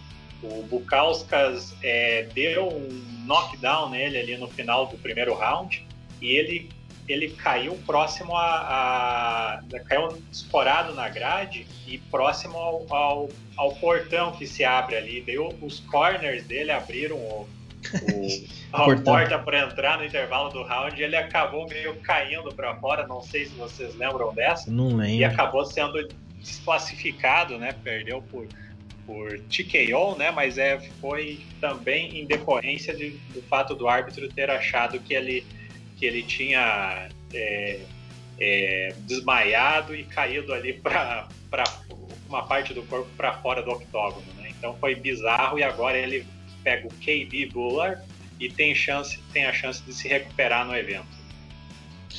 Boa, pessoal. Finalizando aqui os comentários do chat. O Guilherme tá falando que Prochaska campeão logo logo. Ele confirmou aqui às 11 começo card. É, alguém, ah, o Guilherme falando que alguém viu que o Zabit saiu do ranking dos penas. Pois é, o Zabit saiu do ranking também. O Aoyaquinta saiu dos leves também, né? Eu vi uma foto dos dois. É, começa a ficar o cara muito inativo ali. Eu não sei se o problema do Zabit é não ter adversário para pegar ele ou se ele dificulta para marcar as lutas, né? Então o cara fica muito longe aí, fica muito tempo sem lutar, aí o jeito é tirar. E às vezes o UFC, às vezes não, o UFC tem feito isso, né? Tem dado umas pressõezinhas nos lutadores, falar, ah, vamos tirar ele do ranking. Ele vai dar uma gelada já, vai ver que tem umas contas para pagar e vai querer voltar. Aí já já vem, aparece o Zabit com luta marcada e a Oya Quinta também. Aconteceu isso com o Leon Edwards, né, Davi? Sim, exatamente. O, o Dana White, cara, o, Fertita sabe, né, Fertita? Seu, seu amigo aí de tanto tempo. Assim como você, deve ser também muito bom pra, pra negociações. O Dana White, o cara só é dono de. Era dono de cassino, né? Então você quer jogar com o Dana White, você vai perder, né, Fertita? Sim, sim. O, o Dana é daqueles que no cassino a gente tem que ficar com 10 câmeras em cima dele enquanto ele tá, enquanto ele tá no blackjack ali. né? Cara Boa. é. Boa. A, a Erika falou aqui: Randa ganha e perde. Ganha e perde. A última perdeu. Vamos ver se ganha essa ou a brasileira vai levar melhor. E o Guilherme falou: talvez ele queria um top. Já estava todos com luta marcadas na época. E se passar o Dominique, é cinturão na sequência. Pois é. Bia, você ia falar alguma coisa, né? Não, eu só dei risada mesmo. E o Zabit, eu acho que ele é. A questão dele é que ele tem uma obsessão pelo Yair Rodrigues. E aí, como o Yair tá, tá suspenso, então ele preferiu sair do ranking. É, isso aí, pessoal. Bom, é, eu acho que aqueles golpes foram na nuca. O Jackson do Sul tá falando. E o Guilherme. O cara deveria voltar a escalar novamente. Se ele vencer na próxima e ir pro top 2, aí não adianta nada. Ele ia ficar um ano e meio parado. De quem que ele tá falando, Fertita? Ele tava com você, né? Isso, ele tava falando do Zabit, que ele, que ele perguntou por que, que o Zabit não, não era mais ranqueado, né? Daí é porque ele não. O UFC tá com essa política de tirar todo mundo que não luta mais de 18 meses, né? Que a, lu- a última luta dele contra o Calvin Keita foi em novembro de 2019. Então passou essa, passaram esses 18 meses, né? O UFC removeu ele do ranking, mas o Guilherme tá falando aqui, né, que não, não adianta nada é, remover ele do ranking, mas quando ele voltar, ele já volta enfrentando alguém e já vai pro top 2 novamente, né? Acha que ele devia escalar passo a passo novamente. Eu até concordo com ele, mas não acredito que o UFC vá, vá agir assim contra o Zabit. Com o Zabit. Show de bola. Eu tinha visto alguém comentar aqui falando que o Prochaska também demora muito para lutar. Eu só não tô achando quem é que falou, mas também é uma informação interessante. O Prochaska realmente ele não faz tanta luta assim, né? Então, o que a gente gosta de, de lutador igual os africanos estão vindo aí, fazendo uma luta por semana. Zabit é um, é um monstro, é, mas se não quer brincar, não, não, não desce pro play. Prochaska também, se quer vir, venha já preparado com a agenda, mano. Já separa aí, né, Bia? Fala. Por falar em, em, gente que ficou muito tempo sem lutar, vocês viram que a luta do TJ de Lachó caiu, caiu. né? Se Cai... lesionou, né? Parece que se machucou, não vi. E aí, vocês viram quem ganhou esse meio evento aí? Quem que vai ser a pessoa que vai pegar esse meio event, esse meio evento no dia 8? É, eu tinha visto que ia ser o Pezão e o, o, o Maurice Green, mas não é mais, né? Quem que é? Marina Rodrigues e Michelle Watterson. Ó, temos um meio evento. É, temos um meio evento, pô. Melhor do que Pezão e o, e o Maurice Green. Luta interessantíssima para a categoria peso palha, luta boa para Marina Rodrigues também ali. Claro que a, Michelle é uma karateca, né? Então assim, então cuidado nas decisões com a com a Michelle Watterson, que os juízes eles caem no encanto da karate hold. Mas eu achei uma luta bem interessante ali para mexer o, o, peso palha, até porque depois dessas lutas pelo pela luta pelo cinturão, retorno da Jéssica, a gente não sabe como que vai ficar esse top 5. Então eu achei legal essa luta para Marina, principalmente de ser uma luta principal, né? Muito, muito legal, merecidíssimo sim, bem bacana. E a Michelle Watterson tem que entrar com mentalidade de Jungle Fight aí nessa luta também, viu? Porque, se eu não me engano, ela deve estar tá com uma porrada de derrota na sequência aí. A coisa não tá boa pra ela, não. Ela é uma menina muito. um produto muito bacana de trabalhar, mas. Ela tá. Ganhou ela... da Angela Hill, né? Por é, decisão. É verdade. Ganhou da Angela Hill. Bom, é... ah, aqui o Guilherme tá falando, quem dera se os tops tivessem o sangue nos olhos do Adesanya. É, Adesanya, Kamaru Usman e Enganu, cara, eu queria todo... Do jeito que esses três são, eu queria todos os campeões africanos. O Enganu é campeão, ainda vai lá ser corner. Não foi corner, ele foi é, na pesagem. Não, junto, ele, ele, ele tava... tava eu vi ele na pesagem. Ele tava no, corner do Kamaru. Se não me engano, tava, Davi. Que bacana. Eu vi ele lá, tanto é que quando acabou a luta, ele tava lá em cima também. Tava que por ali, ele tava. É, então. Tem, tem que. Ó, Prochaska, segue esse, esse pessoal aí, cara. A gente quer Davi, lutador assim. Teve uma coisa que funcionou, foi essa amizade, meu filho. Porque você viu Enganu defendendo queda e você viu Camaro Usman nocauteando. Essa amizade, né? não vai ter fim. Você vê. É, o Rodrigo Mendes de Almeida tá falando aqui. TJ tomou uma cabeçada no treino e tá com uma lesão no supercílio. Um corte monstruoso. Eu vi o corte, parece um M, assim, sabe quando fica uma ponta? Mas, ó, vou te falar. É dia 8, né? Do mês que vem. Pô, 8 de maio. Tem quase duas semanas, mano. Já vi lutador lutar corte aberto já, mas beleza. Vamos respeitar aí o lutador. É... Olá, galera. Quem é que está disfarçado o Fertita, quem é que tá disfarçado? É, o Lorenzo Fertita, ex-dono do UFC, tá aqui com a gente, o Samuel. Aproveite o Samuel, o Guilherme aí, a rapaziada que eu tô vendo nova aqui no chat. Se inscreva no nosso canal aqui do Nocautecast, o link tá aqui na descrição do vídeo. Tem o nosso Instagram também, é, que tem o link também para participar do nosso palpitão. E ó, lá no nosso canal do YouTube do, daqui do, do Nocautecast, a gente vai chegar a mil inscritos. Quando chegar, a gente vai chegar na nossa placa de papelão que eu vou colocar aqui, ó. Então, ajuda a gente a ganhar nossa placa de papelão com mil inscritos, pessoal. Então, vai lá, se inscreve no canal e esteja com a gente toda segunda ou terça, né? Que ontem não conseguimos gravar o cast, passamos para terça. Segunda ou terça, às 10h15, estamos por aqui. Certo, pessoal? Então eu queria agradecer todo mundo do chat, o Guilherme, o Samuel, o Rodrigo Mendes, que também é do nosso brother, a Érica também é lá do nosso grupo de WhatsApp, que você só consegue entrar mandando uma mensagem no nosso Instagram e seguindo o nosso Instagram. O Guilherme, já falei. Quem mais estava mais para trás? Aqui o Jackson de Souza. Quem mais? Todo mundo aqui que esteve com a gente. Rodrigo Meio Almeida, já falei também. Júnior Rocha. Teve bastante gente aqui no chat hoje com a gente. Ainda temos aqui um pessoal assistindo. Então agradecer a participação de todo mundo. Hoje o chat estava com um delay muito longo, então deve ter gente digitando até agora e não chegou aqui ainda pra gente. O Orion77 também esteve com a gente. Então, mandar um abraço para todo mundo que participou. Semana que vem estaremos de volta aqui. É, fique esperto no palpitão que a Bia já vai. Já, amanhã já tá o palpitão hardcore, né, Bia? Do PFL One, né? Ele já tá lá, pra falar a verdade, Davi. Já Já, tá tá, lá. Tree, já tá em todas as bios lá do meu, do meu, do, do Nocautecast, da LCA.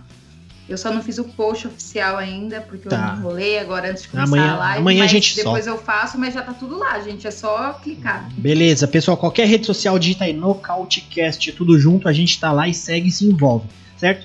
Bia, então, muito obrigado. Já aproveitando que eu tava com você, já aproveita para agradecer também. Até a semana que vem.